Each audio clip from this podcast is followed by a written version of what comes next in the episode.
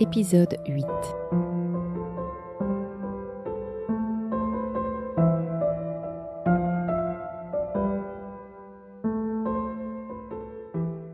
Je continue à travailler dans le ministère des Finances, dirigé par mon beau-frère.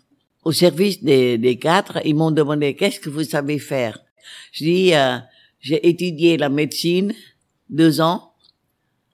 Je sais faire des explosifs, ils sursautaient, des explosifs. Je peux analyser l'onde causée par les, les obus, c'est-à-dire euh, mes études dans la jungle. Alors l'homme il, dit non, dans le service de finances, on ne peut pas faire ces choses-là. Et après, tout à coup, je me rappelais que quand j'étais au service des armements de la défense, je tenais un journal. Le chef me dit, bon, alors si vous savez faire ça, vous allez entrer dans la rédaction d'un journal de notre euh, ministère. Et ce journal s'appelle Le travail du riz. Et ils m'ont expliqué que la lutte du Vietnam, pas seulement on a besoin des armes, des explosifs, mais on a besoin surtout, et aussi très important, c'est le ravitaillement, le riz. Ce temps-là, ils n'ont jamais parlé Dien Phu, moi je connaissais pas. Mais il a dit que maintenant on va établir dans, dans les routes, dans la jungle, beaucoup de pots de riz et ces dépôts-là servaient, servaient pour ravitailler l'armée qui passait. Et j'ai dit, et nous avons combien de, de, combien de dépôts de riz? Il y a environ 500 euh, disposés dans six régions. Et le, le journal a, a pour but de veiller sur l'état de ces dépôts de riz, voyez si la population a participé à donner du riz, si le riz est bien conservé ou non, comment la, faire la chasse au rat, comment protéger le riz contre les mauvais climats de la forêt, etc., etc. Très compliqué. Et moi, je vis bon, avec grand plaisir, je travaille dans ce journal. Vous savez, si vous allez maintenant au musée de l'histoire euh, du Vietnam à Hanoï, vous vous pouvez encore regarder ce journal, mis maintenant sous quatre, sous verre, bien protégé. Le papier est tout jauni, et puis l'écriture euh, est presque illisible, mais son rôle est tellement important. Et comment on fait pour imprimer ces, articles-là? Toutes les l'imprimerie, c'était caché dans dans les grottes. Les Français connaissent bien l'importance de la propagande, c'est pour ça ils cherchent méticuleusement comment faire pour détruire ces euh, imprimeries. Donc tous les imprimeries étaient laissées dans les grottes et comme euh, les grottes étaient dans les montagnes, on n'a pas de terrain pour euh, cultiver le riz, pour cultiver le manioc.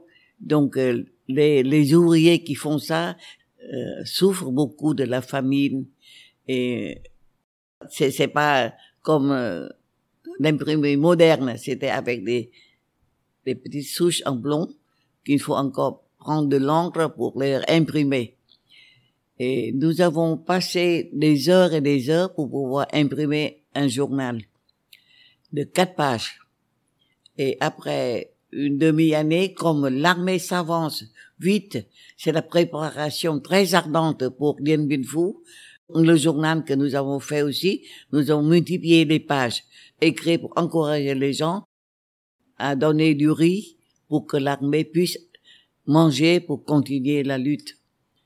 Et je travaillais dans, dans ces ateliers pendant plusieurs mois. Et un jour, j'étais dans l'atelier en train de préparer la distribution du journal quand j'entends quelqu'un qui dit ça y est, nous avons vaincu un Dien Bien Phu. Alors c'est une explosion de joie et tout de suite nous refaisons le journal à 12 pages pour annoncer que maintenant, euh, la guerre est finie.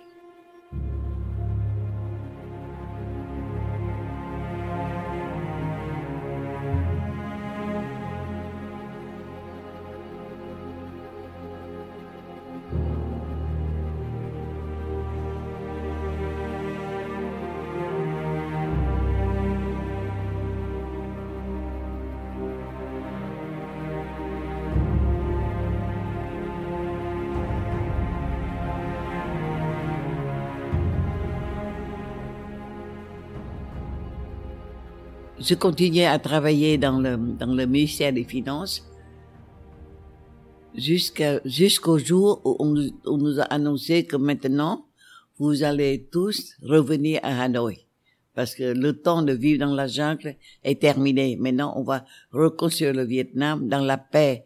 Donc, vous, vous devez revenir à Hanoï. Et chaque matin, je vois mes amis, mes collègues qui partent qui traverse euh, le, euh, la montagne pour revenir à la capitale du Vietnam. Et moi, j'étais là avec euh, mes deux fils et on vivait dans une maison à pilotis. Il n'y a plus de guerre, mais quand même, c'est la forêt. Donc, autour de moi, il y a personne, que je connaissais personne. Tandis que mes collègues, ils sont partis avec l'unité des, le service des finances est bien parti déjà, tandis que moi, je reste avec mon mari pour attendre qu'il nous amènerait à, à Hanoï. Et subitement, mon mari a reçu l'ordre de partir de, pour un travail très important dans l'armée. Il est venu en me disant, maintenant, il faut que tu attendes encore un certain temps. Et moi, tout sagement, j'ai attendu dans une maison complètement inconnue avec mes deux enfants. J'ai attendu deux jours, une semaine, deux semaines, pas de nouvelles de lui. Et, et vous savez, il n'y a ni poste, ni communication, ni téléphone, rien du tout. Je sais plus où il est. Et voilà que je suis sans ressources et au milieu des personnes inconnues qui sont gentilles avec moi. Mais quand même, je ne peux pas rester comme ça en demandant à eux de nous, nous donner à manger. À la fin, nous ne pouvons plus. J'ai décidé moi-même à revenir à Hanoï à pied avec mes deux enfants. Et je peux même pas avertir mon mari, aucune nouvelle. Et ce jour-là, j'ai mis trois poulets une casserole, un peu de farine de manioc, mon fils de cinq ans dans une autre partie de la palanche. Moi, j'ai mis mon fils de trois mois sur mes épaules avec une sorte de tissu pour le maintenir et me voilà partir à Hanoï toute seule dans la forêt. J'avais jamais pu imaginer que je, veux, je reviendrais de la guerre dans cet état. Vous savez, c'est, c'est très dur de, d'évoquer ces souvenirs, mais je veux quand même que vous comprenez que la vie nous réserve parfois des conditions extrêmement dures et si on résiste pas, on meurt. Donc il n'y a qu'une seule voie, c'est résister et trouver une solution.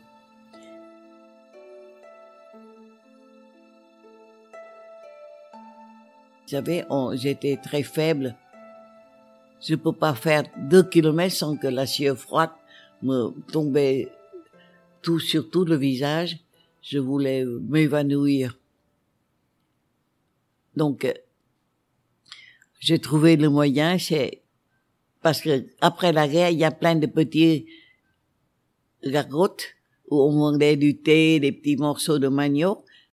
Alors, j'ai trouvé des gargotes ou des maisons à pilotis des minorités. Je confie mon premier fils là-bas. Après, je, je, cours deux kilomètres avec la palanche très vite pour aller dans une autre place. Et pour trouver une autre place, je laisse la palanche et mon petit-fils au petit soin des gens inconnus. Je retourne et je, je mets mon deuxième fils sur mes épaules et je cours encore deux kilomètres. C'est-à-dire, on, dit que c'est une course à relais, c'est-à-dire, le relais, c'est deux kilomètres, ça fait quatre kilomètres. Mais quelquefois, on peut plus circuler dans la route, il faut franchir encore la forêt. Et ce temps-là, dans les années 50, dans toute la région de Turquois, il y a encore des tigres qui mangeaient les hommes. Parfois, j'arrive dans une place, il fait nuit noire, il y a personne autour de moi, c'est devant moi avec mes deux fils et, le, et. Je dois monter sur un arbre. Je cherche des lianes. Je fixe mon enfant et les balanches et moi-même sur un arbre pour ne pas dormir et tomber. Et on avait passé des nuits dans la forêt avec ces conditions. Quelquefois, l'idée de tout abandonner est arrivée à, à mon esprit. Mais, en voyant mes deux enfants, j'ai dit, j'ai pas le droit, j'ai pas le droit. Parfois, il y a des maisons des minorités, ils n'ont pas beaucoup d'enfants, veulent adopter mes enfants. Mais jamais de ma vie, j'abandonne mon enfant. Je continuais, continuais péniblement. Des jours où j'ai fait deux kilomètres, c'est fini. Hein. Avec ces conditions, je sais pas combien de mois, j'arrive à la grande route et je vois devant moi, il y a une très grande pagode. Alors, j'ai, je m'agenouillais et je priais Bouddha de m'aider. Et après ça, je vais m'enlisser. J'étais presque à la mort déjà. Et quand, quand je revenais à moi, j'ai vu un groupe de personnes qui me regardaient j'entends une voix dire, la pauvre mendiante, pourquoi elle a amené ses deux fils ici? Je, fais, je suis pas mendiante.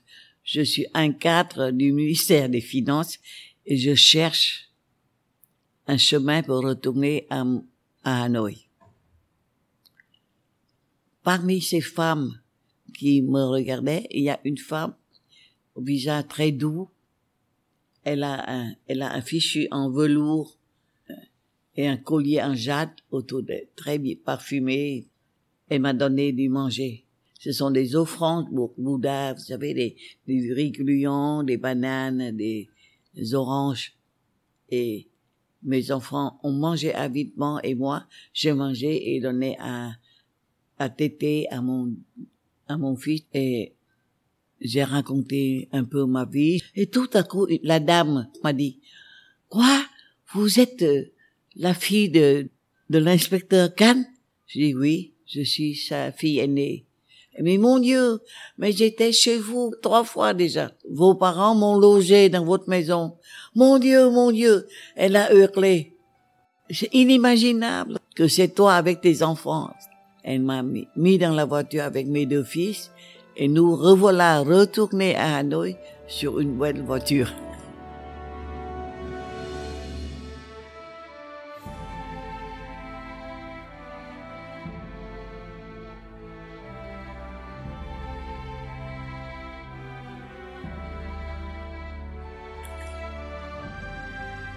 J'avais le destin.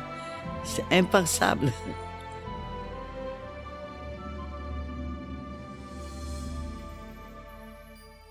Voilà. Et elle a dit, maintenant, je, dis, je sais pas où est le ministère des Finances à Hanoï, je sais pas où loger. Madame Tung Hien m'a dit, mais, mais tu dois loger chez moi, j'ai de la place, j'ai beaucoup de place, n'hésite pas, viens. Et dans l'après-midi, on est arrivé à Hanoï avec mille feux qui scintillaient partout dans le ciel. Et mon fils de cinq ans, l'aîné qui était né dans la, sur le fleuve, dit, mon Dieu, qu'est-ce que c'est, qu'est-ce que c'est la lumière? Il était vraiment très heureux. Et ce soir-là, c'est la première fois depuis longtemps, longtemps 45, 46 jusqu'à 54, je dormais sur un lit avec un drap, un oreiller, et je vois pas toujours le, parfum du savon cadom sur mon, ma tête, sur mon bras. Inutile de vous dire que j'apprécie ça énormément. Et après deux jours de repos, et Madame Tungyen a, a envoyé une petite dame pour m'aider pour, pour soigner les enfants. Et après deux jours, c'est sa fille qui m'a aidé à trouver l'adresse du service des, du ministère des Finances. Arrivé au ministère des Finances, le bureau était magnifique avec beaucoup de place, mais les petites maisons pour les gens qui retournaient de la jungle étaient tout petits, chacun à 14 mètres carrés. Ce sont des anciens dépôts d'opium. la première fois que je vois 14 mètres carrés sans fenêtre obscure, je dis non, j'aime mieux la maison de Madame Tungyen. Mon mari, qui revenait de sa mission, était venu me voir. En me voyant, il m'a dit, mais pourquoi tu habites ici? J'ai raconté que c'est Madame Tungyen qui nous a sauvés, qui nous a amenés ici et nous a fait loger dedans. Elle a dit non. Tu as travaillé toute ta jeunesse pour édifier une nouvelle société. Et ça, c'est le capitaliste. Tu peux pas habiter ici. Et il n'entre pas, hein. il reste dehors. Et un jour, j'ai été au travail du ministère, en train de faire mon travail, et le chef de mon équipe a dit, je pense que, puisque tu es cadre du gouvernement, je pense que c'est mieux que vous habitez dans le ministère. Il n'a pas mentionné que j'habite dans la maison d'un grand commerçant, mais il dit ça. Alors, je sais que c'est pas permis. Le lendemain, je dois dire au revoir à Madame Tungyen et je rentre avec mes deux enfants dans cette maison, vivant en commun avec les autres, euh, les autres personnes qui revenaient de l'argent comme moi dans ces établissements. C'est une chambre qui a 14 mètres carrés et comme c'est très obscur, c'était un ancien dépôt d'opium. Donc, entrer dedans, il faut prendre une lampe à pétrole. Il n'y avait pas beaucoup d'électricité. On voyait rien du tout. Et sans eau courante, sans rien du... Alors la vie était vraiment difficile. Mais on s'habitue à tout. Je sais organiser comment faire pour que la vie devienne plus facile à accepter, etc. Ça, c'est très long à décrire. Euh, et enfin, ça va. La vie commence à marcher bien. Je travaille bien. Mes enfants sont en bonne santé. Et mon mari, de, de temps en temps, il revient me voir parce qu'il habitait dans, dans un autre régiment, dans, dans l'armée. Un jour, j'ai reçu la visite de Madame Toumien. Madame Tourien m'a dit, mon Dieu, avant-hier, des gens de, des taxes étaient venus me voir en disant que maintenant, c'est pas permis le commerce libre. Vous devez entrer dans une coopérative, c'est-à-dire coopérative de soie et de tissu. Et on a pris sa maison. Elle a environ 12 chambres. Elle a réservé à elle deux chambres pour y vivre avec ses enfants. Et elle a pleuré et on voyait plus euh, son collier de jade. On voit qu'elle était très, très malheureuse. Et moi, je, je savais pas comment faire, moi aussi. J'ai pleuré avec elle, et puis elle est repartie en laissant à mes enfants une boîte de, biscuits. Elle est revenue chez elle je passais devant sa, sa, boutique, je vois que les, les magnifiques euh, étages de tissu étaient pêle-mêle. Il y a des, des, personnes nouvelles qui entraient, qui dirigeaient cette boutique, et je vois Madame Toubien dans un coin, des châles en velours, rien du tout, toute simple, un, un veste blanche et pantalon noir comme les autres. Et je n'osais pas trop retarder pour la voir parce que c'était pas permis de faire ça.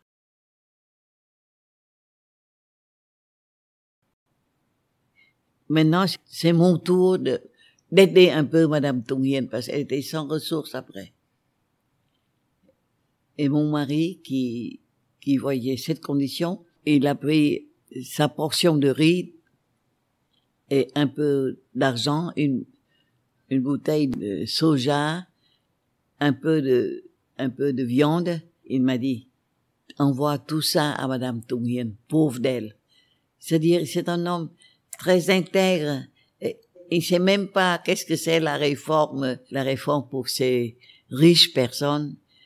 Et quand il voit que Madame Tung une personne qui a aidé sa femme et ses enfants dans les moments critiques, est maintenant tombé dans cet état, lui aussi, il est troublé. Et il a offert Madame Tung ses maigres ressources, lui aussi. Et après cela, nous avons perdu de, de relations. Il y a trop d'événements, on, on a perdu de relations après. Plusieurs années après, j'ai eu une nouvelle de Madame Tung Hien. Son fils était, était en France, est revenu, et Madame Tung Hien est mort à l'âge de, je pense, 90 ans. Elle a retrouvé son bonheur auprès de ses fils et des enfants. Et j'ai retrouvé la belle fille de Madame Tung Hien, et on se, jetait les bras l'un l'une de l'autre. Hein. Elle m'a dit que nous avons parlé souvent de toi et nous, nous, nous t'aimons toujours.